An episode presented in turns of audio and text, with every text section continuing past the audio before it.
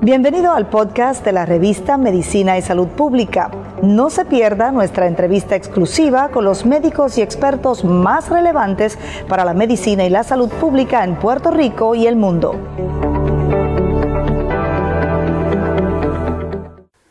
Aumenta el nivel de inseguridad y se deteriora la salud mental en Puerto Rico a un año del inicio de la pandemia.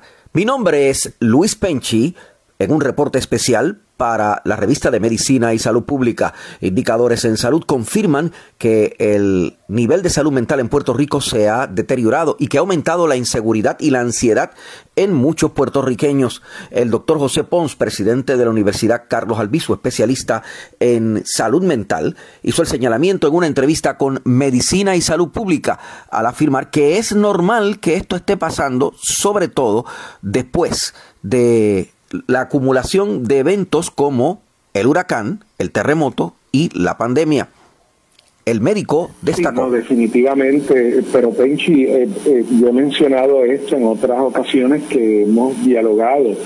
Eh, aquí hay un factor de acumulación. desde el 2017 Puerto Rico ha sido azotado por una serie de calamidades espectaculares que nunca habíamos visto eh, en, nuestra vida y que eh, pues, algunas de las cuales ni en 100 años se habían visto.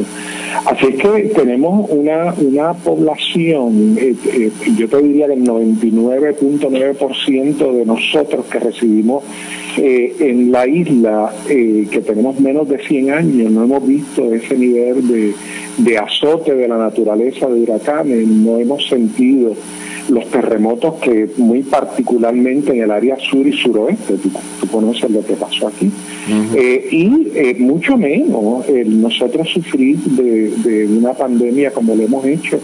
Y todo eso incide eh, directamente en el sentido de seguridad personal que pueda tener una persona eh, naturalmente para sentir un, para, para tener un sentido de bienestar normal.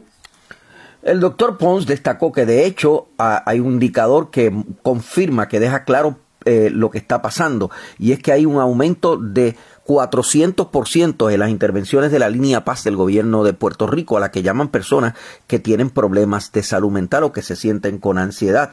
El presidente de la Universidad, Carlos Albizu, de otra parte, eh, evaluó la conducta de eh, sobre todo turistas jóvenes que han irrumpido en las calles de San Juan, eh, no siguiendo las normas que hay en Puerto Rico sobre la pandemia y además desarrollando otro tipo de, de, conducta que ha sido criticada por los residentes de Puerto Rico.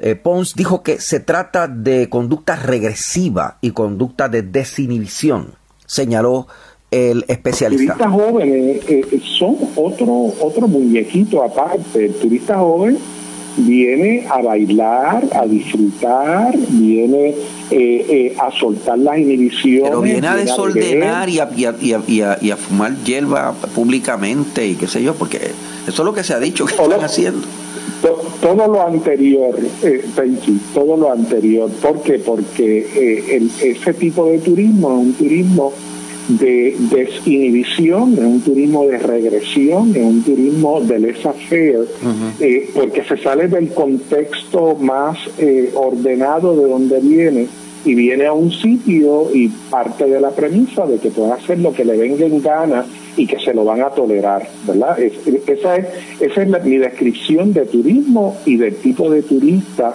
que viene a... No tiene que ver con que...